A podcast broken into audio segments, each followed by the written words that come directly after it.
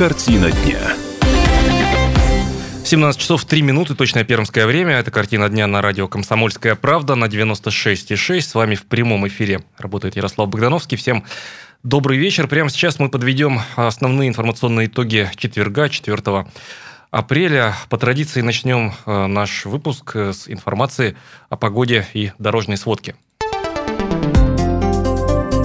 Привычная погода на 96 и 6 FM. Вот погода последних дней солнечная, это уже привычно для пермяков в апреле, в начале э, второго месяца весны. Плюс 9 сейчас за окном, ясная погода, ветер северо-восточный 4 метра в секунду, относительная влажность воздуха 25%. Э, атмосферное давление 757 миллиметров ртутного столба. Синоптики обещают, что ночью э, столбик термометра уйдет вниз за отметку 0 градусов до минус 8, э, до минус 5 будет, э, точнее сказать, в ночь на пятницу. Но завтра, в пятницу 5 апреля, синоптики обещают нам также ясную погоду и, внимание, плюс 10 э, градусов за окном. Вот такой э, первый пермский э, температурный рекорд апреля. Напомню, что краевой температурный рекорд 13 градусов был на этих выходных побит в Чердыне на севере Пермского края. Но вот теперь пришло время, когда и теплая погода приходит, собственно, в краевую столицу. И что происходит у нас на дорогах? Дорожная обстановка. Сложная дорожная обстановка, э, говоря оперативным э, языком, хотя 5 баллов э, по 10-бальной шкале, так сервис Яндекс Пробки оценивает сейчас дорожную ситуацию. Из 10 баллов всего 5, вроде бы половина, но нет, не так-то просто вам будет сейчас проехать по улице Попова. Там в районе пересечения с Екатерининской, между пересечением с Пермской и Екатерининской, э, прямо посередине улицы Попова, э, произошло дорожно-транспортное происшествие. Оно э, сейчас серьезно влияет на дорожный трафик. 5 км в час. С такой скоростью сейчас двигаются автомобили от Ленина до Екатерининской, от Екатерининской до Ленина. Также затруднено движение. Чуть быстрее 7 км в час. Впрочем, погода это, конечно, не делает. На Екатерининской сейчас, на пересечении Екатерининской и Комсомольского проспекта дорожно-транспортное происшествие. Неподалеку от Октябрьской площади э, тоже влияет это на трафик. Улица Пермская практически стоит, так проще сказать, 5 километров в час. С такой скоростью двигаются там автомобили э, вплоть до Комсомольского проспекта. Э, на улице Ленина сейчас затруднено движение. И э, тяжело сейчас ехать по улице Уральской э, от Розалии Землячки до цирка. Пока свободно на Соликамском тракте на 905 года на Славянова. Небольшое затруднение сейчас есть на Соликамском тракте в районе промкомбината. Э, в целом пока, повторюсь, 5 баллов по 10-бальной шкале, но ситуация такая точечно непростая. Из непростых участков я бы выделил еще сейчас участок улицы Мира в Балатово от советской армии Э, до э, улицы Адоевского там сейчас не просто двигаться вам будет 10 э, км в час. С такой скоростью придется пусть и ехать, но медленно. Так что обращайте внимание. Также обратите внимание на то, что сейчас на улице Крупской ведутся дорожные работы в районе цирка. Тоже затруднено из-за них движение до 10 километров в час. Мы же прямо сейчас переходим к основным информационным темам. Картина дня. Вот не случайно я в самом начале нашей программы э, неоднократно акцентировал, ваши уважаемые слушатели, внимание на том, что пришла теплая погода. Это повод, конечно, для радости, повод для того, чтобы уже готовиться наверное, большинству из нас к садово-огородному э, периоду, э, к летнему периоду, но и, по, э, но и повод для настороженности. 2075 96 6, телефон прямого эфира городской. 2075 96 6, работает телефон прямого эфира городской. Он сегодня нам понадобится с вами. Как и обычно, мы разыграем билеты на этот раз на замечательный творческий вечер э, поэтессы Веры Полосковой, но вернусь к теме настороженности. Вот я сказал, нужно быть настороженным. Э, да, и Вайбер, и WhatsApp 8 342 2075 96 и 6, 8 342 2075 96 и 6, телефон э, наш эфирный Вайбер и WhatsApp, работают они э, круглые сутки, включены. Они, конечно же, прямо сейчас, пишите нам. Итак, э, просыпается природа, ну и неотъемлемой частью природы являются наши э, хотелось бы сказать лесные друзья, но не, язык не поворачивается, так сказать, значит, э, клещи, э, клещевой энцефалит. Ну вот э, в прошлом году 8, по-моему, апреля был первый случай, когда присосался клещ уже весенний к человеку, к пермяку. И вот сейчас эпидемиологи уже бьют тревогу. В нашей студии сейчас находится Елена Третьякова, журналист газеты «Комсомольская правда». Елена занималась разработкой этой темы сегодня в течение всего дня. Елена, добрый вечер. Добрый вечер. Э, не ошибся я с датой? Нет. Именно 8 апреля э, в первый раз в прошлом году укусили мальчика в Карагайском районе, укусил клещ. А уже к майским праздникам, на 3 мая, эта цифра укушенных достигла 120 человек. По крайней мере, столько людей обратились в лаборатории по исследованию клещей. Может быть, конечно, укушенных было и больше, но вот именно тех, кто обратился к врачу, было 120 человек. И э, у 70 из них э, у этих клещей подтвердилось, что они были заразными. То есть это сколько получается? Примерно одна треть, да? Ну, так грубо очень. Даже две трети. Даже две трети, да? Это, это угу. все очень серьезно. Это очень серьезно. Но э, Поэтому главное, сейчас все эпидемиологи говорят, единственная и главная защита от э, клещевого энцефалита – это вакцинация. Кстати, я хочу уточнить, что заразиться клещевым энцефалитом можно не только если тебя укусил клещ. Э, опасность также есть в сыром молоке. Причем не только коровьем, но и козьим. Или наоборот, наверное, про козье молоко было достаточно известно, что сырое козье молоко может быть зараженным энцефалитом, но и вот, как выясняется, коровье тоже. То есть, когда мы участника приобретаем молоко, когда тоже может быть да, такое? Да, да, когда вот ты на дачу приезжаешь, приходишь там к тетеньке с бидончиком купить, да, продать молочка, вот это молоко, как выясняется, тоже пить сырым нельзя, его надо кипятить. Ты знаешь, ты только что перевернула мои представления о такой дежурной теме, как клещевой энцефалит. Вроде бы журналисты, ну, каждый год мы говорим, да, клещевой энцефалит, присасывание, клещевой энцефалит, присасывание, вот там пункты отбора материала, вот звоните туда, звоните сюда. А, это действительно очень серьезно, это не шутки тут же вот я вспоминаю, как одна из коллег э, столкнулась э, в, в жизни э, своей уже непосредственно с ситуацией, когда ребенка, там, там, там были майские праздники, укусил клещ, было непонятно, энцефалитный он не энцефалитный, там, там же помимо энцефалита еще заболевания. Там есть боррелиоз, да. которого, к сожалению, даже нет прививки, то есть уже заболел, так заболел. Все это я к чему? Есть какие-то такие, ну, постоянно действующие, что ли, пункты, куда можно э, сдать на исследование присосавшегося клеща паразита? Ну, сезонные лаборатории, они на то и есть сезоны, что они открываются обычно уже вот э, накануне майских праздников, где-то в конце апреля. Сейчас их, естественно, еще нет. Ну и, как мне сказали сегодня в управлении Роспотребнадзора, сегодня, на сегодняшний день еще ни одного укуса клещей не было зарегистрировано, что, в принципе, неудивительно. Ну, так как вот солнышко только-только Да, да, солнышко только что, травка только начала вылезать. Да. Но вот, тем не менее, что они будут готовы к 25 апреля. Ну, примерно так, где-то в конце апреля. А сейчас самое главное, кто не успел, тому надо сделать прививки. Или тем, кто делал их в свое время, сделать повторные. Напомню, э, для, для эффективной схемы этой вакцинации лучше всего первую прививку делать осенью, дальше вторую весной, потом через год и уже дальше каждые три года. Если проверьте так свои записи. Если вдруг у вас в этом году как раз исполнилось там либо год, либо три года, то есть нужно а если сделать ревакцину. Если, если не знаешь, то лучше сделать заранее. Тогда есть другой вариант. Сделать прививку э, первую сейчас, вторую через месяц, ну и дальше там уже э, через, э, по-моему, через год. Ну да, так же. Напомню вот. я тогда телефон прямого эфира 2075 96 6, телефон прямого эфира городской 2075 96 6. Но я надеюсь... Так, сейчас а, не политкорректно будет, ну ладно, скажу. А, у нас не так много, я надеюсь, антипрививочников сейчас слушает. Я к чему? Я к тому, что ну, я уважаю, наша редакция уважает право а, решать каждому, прививаться, не прививаться. Но все-таки а, вы готовы к прививке от энцефалита в этом году? Вы знаете, что вы привиты, что ваш иммунитет актуален, что ваш иммунный статус, он актуален, что вам можно... Кстати, ведь я так понимаю, что даже э, будучи привитым, нужно осторожнее гулять по лесу. Да, конечно, потому что прививка это все-таки э, не железная гарантия, естественно. Но на всякий случай, вот в этом году еще хочу сказать, что, как мне рассказали Минздравие, в Пермский край поступит более 260 тысяч доз вакцины. То есть хватит на всех. Это достаточная доза а, ну... для нас, пермяков? То есть это, это взрослое население, ну, то есть там считается, какие-то расчетные данные берутся, да? Ну, во-первых, я говорю, во-первых, не все ставят, во-вторых, э, не всем нужно в этом году, то есть, э, ну, если считать, что надо э, делать прививки эти каждые три года, то есть на, вот считайте, на 750 тысяч человек должно хватить. Есть еще и, это имеется в виду муниципальная, то есть государственная вакцина, где в поликлиниках ставят бесплатно, но, естественно, после консультации с терапевтом, и, естественно, можно поставить в частных центрах платно. Ну, если вы считаете, что там, там лучше. Угу. Но это каждый решает для себя сам.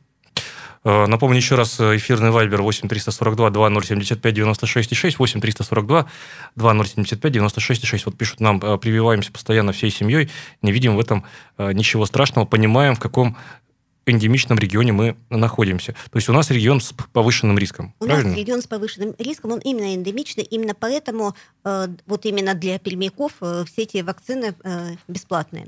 Ну, напомню, что самыми опасными районами э, возле Пельмета считаются дачи Кукуштан, Яночи, Жебли, Алешиха, где всегда э, большое количество э, клещей.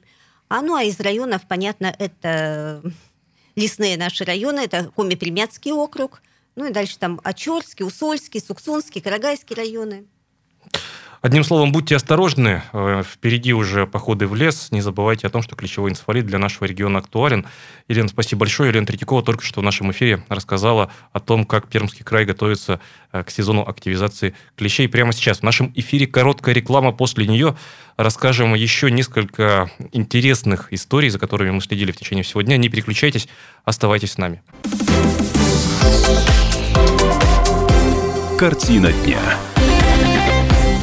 17 часов 16 минут, точное пермское время. Картина дня на радио «Комсомольская правда» в Перми на 96,6. С вами по-прежнему в эфире Ярослав Богдановский. Всем тем, кто присоединился к нам только что, э, говорим мы «добрый вечер». Э, и вновь приветствуем с Вероникой Рангуловой, журналистом «Комсомольской правды», э, тех, кто с нами с 17 часов 3 минут.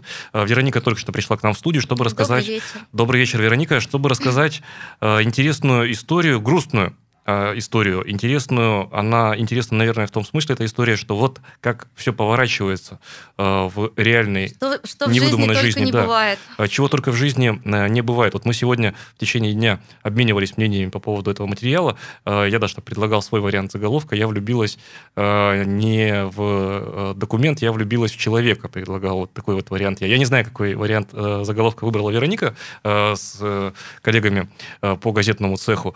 Вот. Но тут как раз-то история про любовь, про любовь человеческую, да, и грустные обстоятельства жизненные, непреодолимой силы, э, которые впоследствии и разлучили вот двух да, любящих. Как, как закон может э, да, и, разру- и тут еще, целую да, семью. Тут еще и государственные взаимоотношения э, здесь присутствуют, точнее сказать, даже не государственные взаимоотношения, а правила, регламентирующие эти отношения. Но давайте мы обо всем по порядку расскажем. Кстати говоря, этот материал, как и остальные материалы, о которых мы рассказываем в «Картине дня», э, можно прямо сейчас прочитать на сайте комсомолки, э, комсомол, э, комсомольской Перм правды в Перми. Да, Перм КПРУ. И если не сейчас, то в любое удобное для вас время читайте.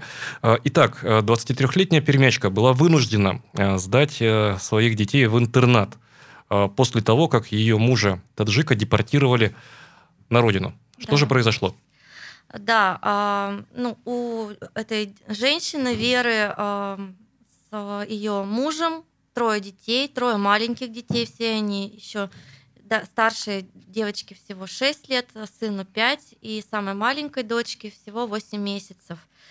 Э, они женаты уже долгое время, несмотря на ранний возраст молодой мамы, ей всего 23 года, а вот ее муж, э, зовут его Фахриддин, но вот на русский манер будет Федор, э, он живет в Перми уже 12, жил в Перми 12 лет, а у него первое время с документами у него все было хорошо, у него был патент на работу, разрешение на временное проживание. И в прошлом году э, вот это временное разрешение, разрешение, оно заканчивалось. Ему нужно было выехать на родину в Таджикистан – где получить новое разрешение, чтобы была возможность вернуться обратно в Россию к своей семье, где вот он уже троих детей воспитывал. Но с Федором случилось несчастье. Он в Пермском крае он работал, ну, так скажем, разнорабочим, и в, тот, в то время работал на пилораме, упал с высоты, была тяжелая травма, у него операция, и вот в силу вот э, своей болезни, в силу того, что он не мог э, работать и как единственный кормилец в семье э, не было у семьи денег даже на билет в Таджикистан. Вот поехать туда мужчина не смог. И в итоге, в итоге очень быстро сработал вот этот наш закон, государственная машина, его арестовали, состоялся суд, и в итоге в конце прошлого года Федора депортировали на родину без права возвращения в Россию в течение пяти лет. И вот Вера осталась одна на руках с тремя маленькими детьми. Живет она в частном доме, они купили его на средства материнского капитала. Живет э, просто даже не живет, а выживает на, на грани там, нищеты, потому что, как она нам рассказала, живет она на на детские пособия. Кстати говоря, можно послушать прямо да. сейчас э, фрагмент э, интервью с ней. Э, человек, человек рассказывает, ну вот это, знаешь, тоже такая грустная подистория вот всей этой большой истории, да, почему, получается, детям может быть лучше в интернате, чем с мамой. Вот, ну, можно об этом даже догадаться, послушав э, те условия, э, в которых, так, да, да, приходится жить. Давайте послушаем. Ну, вот так и живем у нас что я только получаю детские пособия и по уходу за маленькую. На ребенка 174 рубля. Вот, на троих. Ну, у нас общее 8 тысяч. У нас здесь э, садика нету, их приходится каждый день возить, а возможности нету каждый день возить. Автобус не возит садик, люди сами возят детей своих. Вот мы в Азово живем, у нас садик в Ставино. Ну, километров 12.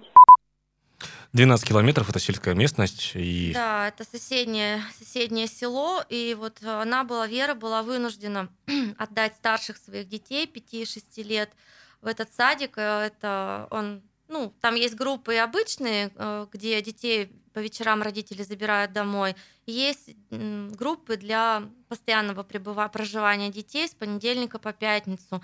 То есть возить э, Вере детей так достаточно далеко, у нее действительно нет возможности, автобусы там не ходят, э, такси каждый день туда-обратно вызывать тоже это очень при ее доходах накладно. И вот она была в итоге вынуждена туда, туда детей отдать.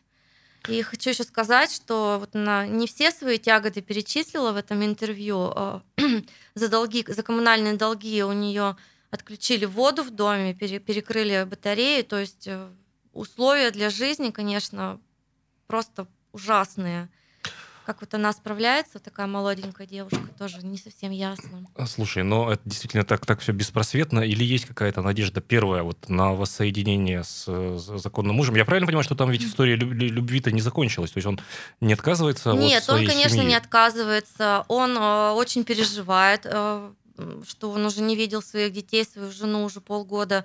Но вот пока вернуться, нет, юридической возможности у него нет. И сейчас э, Вера, она обратилась э, в аппарат уполномоченного по правам ребенка в Пермском крае, и там ей юристы рекомендовали направить жалобу в Европейский суд э, с тем, чтобы вот попробовать отменить это решение суда о депортации и попросить помощи о воссоединении семьи. Но вот пока ответа из Европейского суда нет, ну вот как нам в аппарате уполномоченного объяснили, я спрашивала у них, а что можно в этой ситуации вообще сделать, как вот э, помочь вот, э, вот этой семье молодой. Они сказали, что да, мужчина действительно, он нарушил миграционное законодательство, не оформив вовремя свои документы, но в то же время по Международной конвенции по правам человека нарушается право семьи, всех членов семьи на личную семейную жизнь. То есть э, и права детей нарушены, поскольку они воспитываются без родного отца, и права э, мужа и жены, поскольку вот э, муж не может обеспечивать, не имеет возможности обеспечивать, содержать свою семью.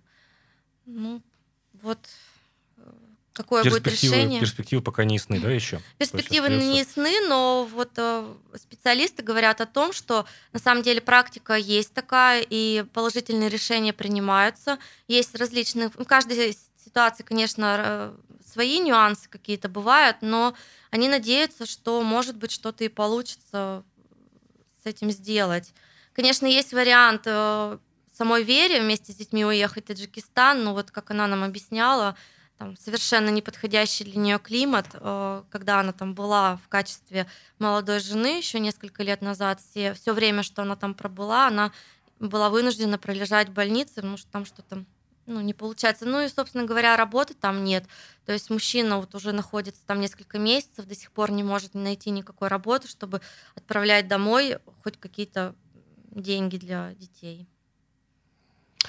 Очень такая э, грустная. Грустно, грустная. грустная история, да, очень жалко эту девушку, что голос у нее очень грустный. Я представляю, и помочь ей, самое главное, помочь ей некому. Она вот совершенно одна в этом холодном доме с маленьким ребенком. Даже невозможно представить, как вот с таким восьмимесячным ребенком ну, тут сразу ну, образ первой волны, но ведь и у нее есть родители, да? У нее есть мама, но она живет э, довольно далеко, в другом районе Пермского края, и тоже болеет, там плохо себя чувствует, и не может приезжать, и никакой помощи, видимо, оказывать тоже не может. Вот.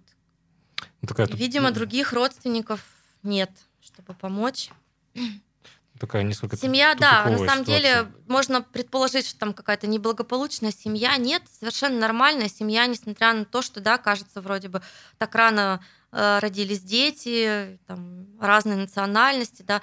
Нет, совершенно благополучная семья, они не, сто, не стоят нигде, ни на каких учетах, ни в органах опеки, ни в полиции. То есть, ну вот просто попали вот такую непростую ситуацию. И как она разрешится в итоге, не совсем пока ясно. Ну вот, э, всегда мне хотелось спросить, э, э, не праздного интереса ради, тяжело ведь писать подобные материалы? Вот, вот, вот, вот когда понимаешь, что некий тупик получается, есть какое-то чувство у журналиста пишущего, ощущение такое, что ну а вот что дальше-то, зачем? Вот, то есть, ну вот хорошо, вот а как быть -то? Нет, ну, безусловно, разговаривать с людьми, которые находятся в такой безысходной ситуации, очень тяжело с ними общаться, разговаривать, какую-то нужную информацию получать. Но с, друг, э, с другой стороны, если посмотреть, всегда э, я стараюсь э, готовиться материалы так, чтобы была ну, не просто написать об этом, вот, почитайте, вот какую мы интересную историю нашли, а чтобы вот эта публикация смогла как, каким-то образом повлиять на, может быть, там, судебное решение, на реакцию, может быть, каких-то властей, которые окажут ей помощь. Ну, то есть что-то сделать со своей стороны, вот, чтобы помочь. Спасибо большое, Вероника Рангулова, только что в эфире э, радио «Комсомольская правда» в Перми, э, программа «Картина дня». Мы будем продолжать, наверное, следить да, э, за развитием этой да, истории, я рас, думаю, расскажем да. вам. Э, прямо сейчас мы прервемся и вернемся в студию после деловых новостей. Не переключайтесь.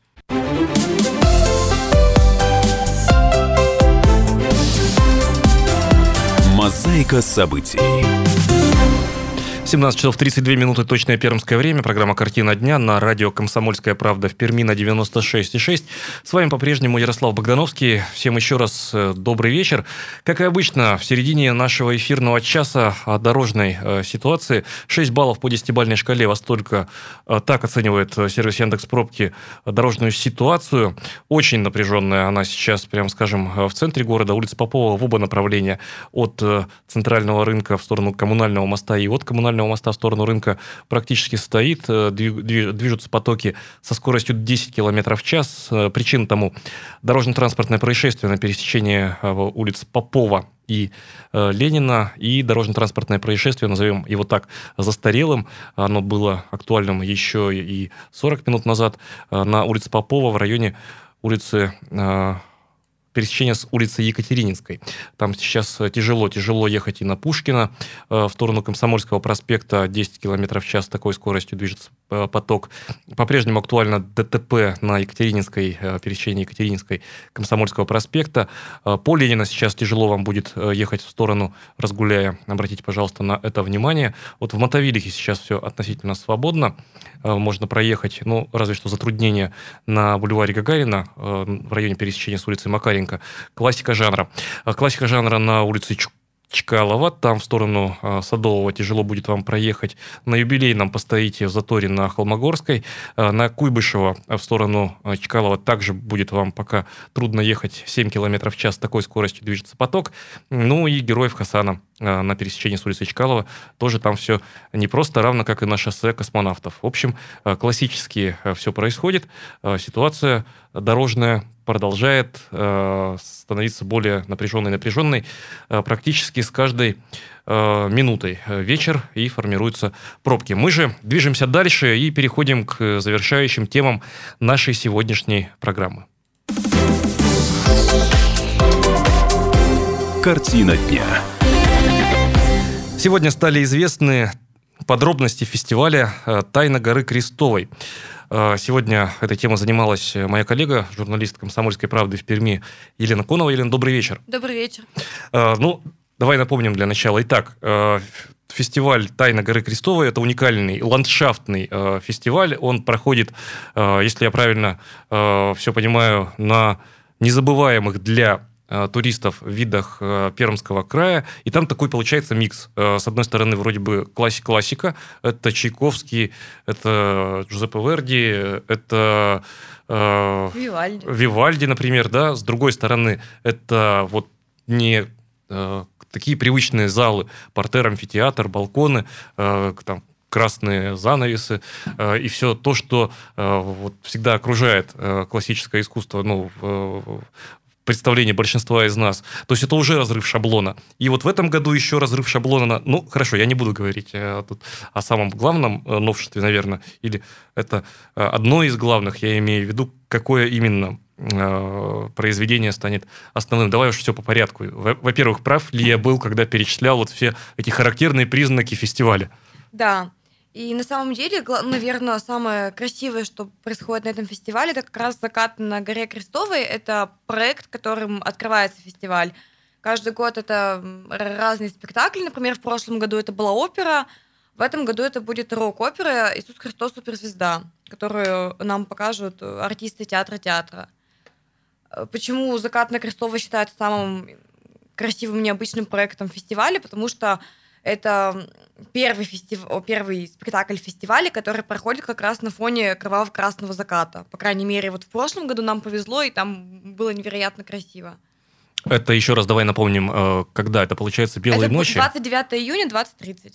Это получается самый разгар белых ночей, нет? Еще? Или они уже на спад пойдут? Так, у нас, ну, 12, наверное, июня это белые ночи, или начало июня. Ну, то есть, все равно, 22 э, июня у нас период, когда начинает э, день э, равен ночи, и день начинает медленно, но верно клониться к своему сокращению световой день. То есть это тот самый период, когда можно наблюдать вот эти незабываемые картины получается. Ну да, ну даже если погода будет плохая, ничего страшного, потому что вот как рассказывала нам на пресс-конференции Любовь Зайцева, это директор фестиваля, они в прошлом году показывали «Черного монаха», это спектакль, и когда актеры вышли на сцену, пошел очень сильный дождь. И чем напряженнее становился спектакль и действие в нем, тем напряженнее э, чувствовали себя актеры и зрители, и тем больше шел дождь. И в конце спектакля шел уже настоящий ливень но зрители сидели, и им очень нравилось, потому что атмосфера спектакля как раз накладывалась на погоду, которая происходила в это время. Вот.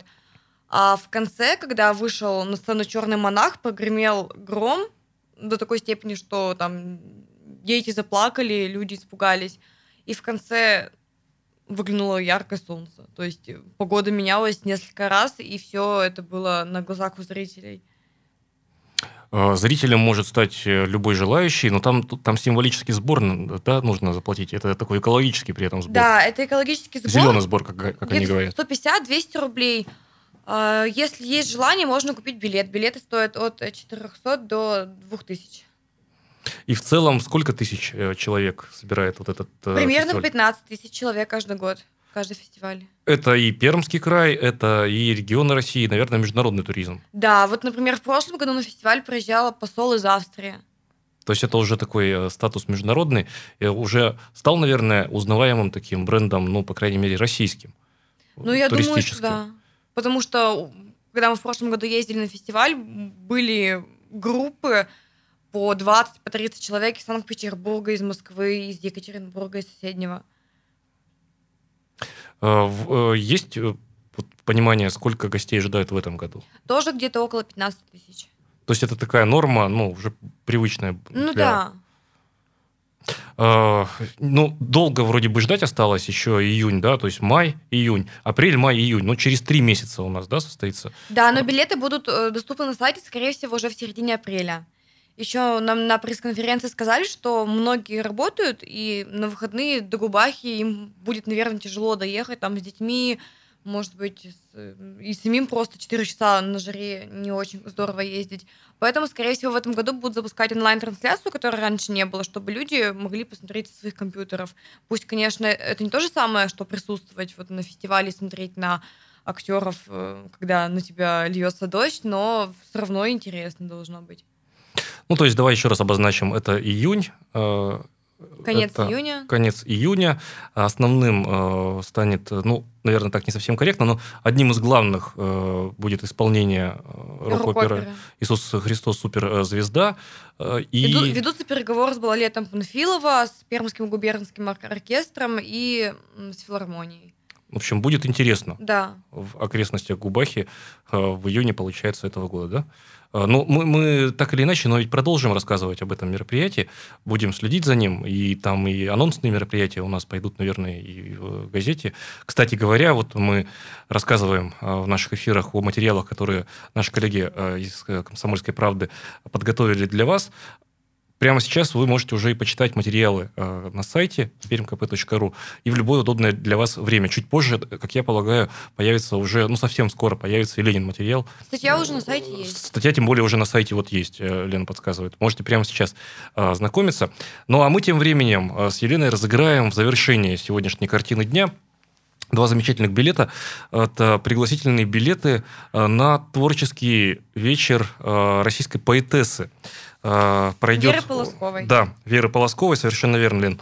Э, завтра он состоится 5 апреля в 19 часов в Большом зале Пермской э, филармонии. 2075 96 6. Телефон прямого эфира городской. Вайбер, пожалуйста, не пишите, ну, потому что по, мы так всегда договариваемся в редакции, что вот по Вайберу мы не принимаем ответы на викторину, потому что у нас радио, и нам хотелось бы слышать ваш э, дорогие друзья, голос в эфире. Поэтому 2075 96 и 6, 2075 96 и 6, телефон прямого эфира э, городской, пожалуйста, звоните. Э, прямо сейчас присоединяйтесь к нашему разговору. Так, ну, надо же для начала э, вопрос задать. Ну, давайте я очень быстро о Вере Николаевне Полосковой расскажу. Это актриса, певица, больше известная как российская поэтесса. Она уже лауреат премии, э, например, э, поэт года живого журнала, писал для газеты «Книжное обозрение», журналов э, «Космополитен». Там вела рубрику «Непростая история» и афиша, была сотрудником ряда журналов, работала в Московском музее актуального искусства, и с Пермью связывает ее немало в смысле творческом, потому что именно на сцене Пермского театра нового времени «Сцена молот» в 2009 году состоялась премьера ее спектакля «Стихи о любви». А, это поэтический спектакль по текстам четырех современных поэтов в том числе Венеры Полосковой. А, так вот, а, будет интересно завтра в Большом зале э, филармонии. Вот все я к этому веду. 2075-96-6, если хотите присоединиться, только ответьте, пожалуйста, на один простой вопрос. Только чур не гуглить. Ну, давайте подумаем, угадаем. Меня эта цифра удивила. Со скольки лет пишет стихи Вера Полоскова? Вот. Со скольки лет пишет стихи Венера Полоскова? А, так подскажу, публикуется-то она уже с 15 лет. Вот. А писать, значит, человек раньше начал. А, в печати уже был, были ее работы с 15 лет, а вот э, когда человек начал писать, ну, как, я не знаю, применимо ли к тому возрасту выражение «начала писать в стол», что называется. Ну, давайте скажем, да, хорошо, пускай писала она пока в стол, потом это все э, впоследствии э, опубликовалось. Кстати говоря, Вера Полоскова еще относительно молодой автор, вот, и мы больше чем уверены, что все у нее впереди. 2075 96 и 6. Так, видимо, призыв не гуглить, э, видимо, пока ставит небольшой тупик. Но если мы сегодня не разыграем, э, то ничего страшного, мы завтра утром э, в программе «Главное вовремя» с 8 до 9 обязательно э, разыграем пригласительные билеты на творческий вечер э, Веры Полосковой. Но я еще раз подскажу. Э, это российская поэтесса. Вопрос звучит так. Со скольки лет она начала э, писать стихи? Вот подсказка. Э, свои первые стихи она опубликовала э, в 15 лет. в 15 лет опубликовала, а вот во сколько лет она начала писать. Так, а, завершать нам эфир нужно, но не проблема, билеты не пропадут. Завтра в утреннем эфире их разыграем. На этом, Елена, спасибо большое. Спасибо. за рассказ о э, фестивале. На этом программу «Картина дня» завершаем. Спасибо, что были с нами. Это была программа «Картина дня» на радио «Комсомольская правда» в Перми до 96 и 6. Э, до завтра. Не переключайтесь, оставайтесь с нами. Будет интересно. Картина дня.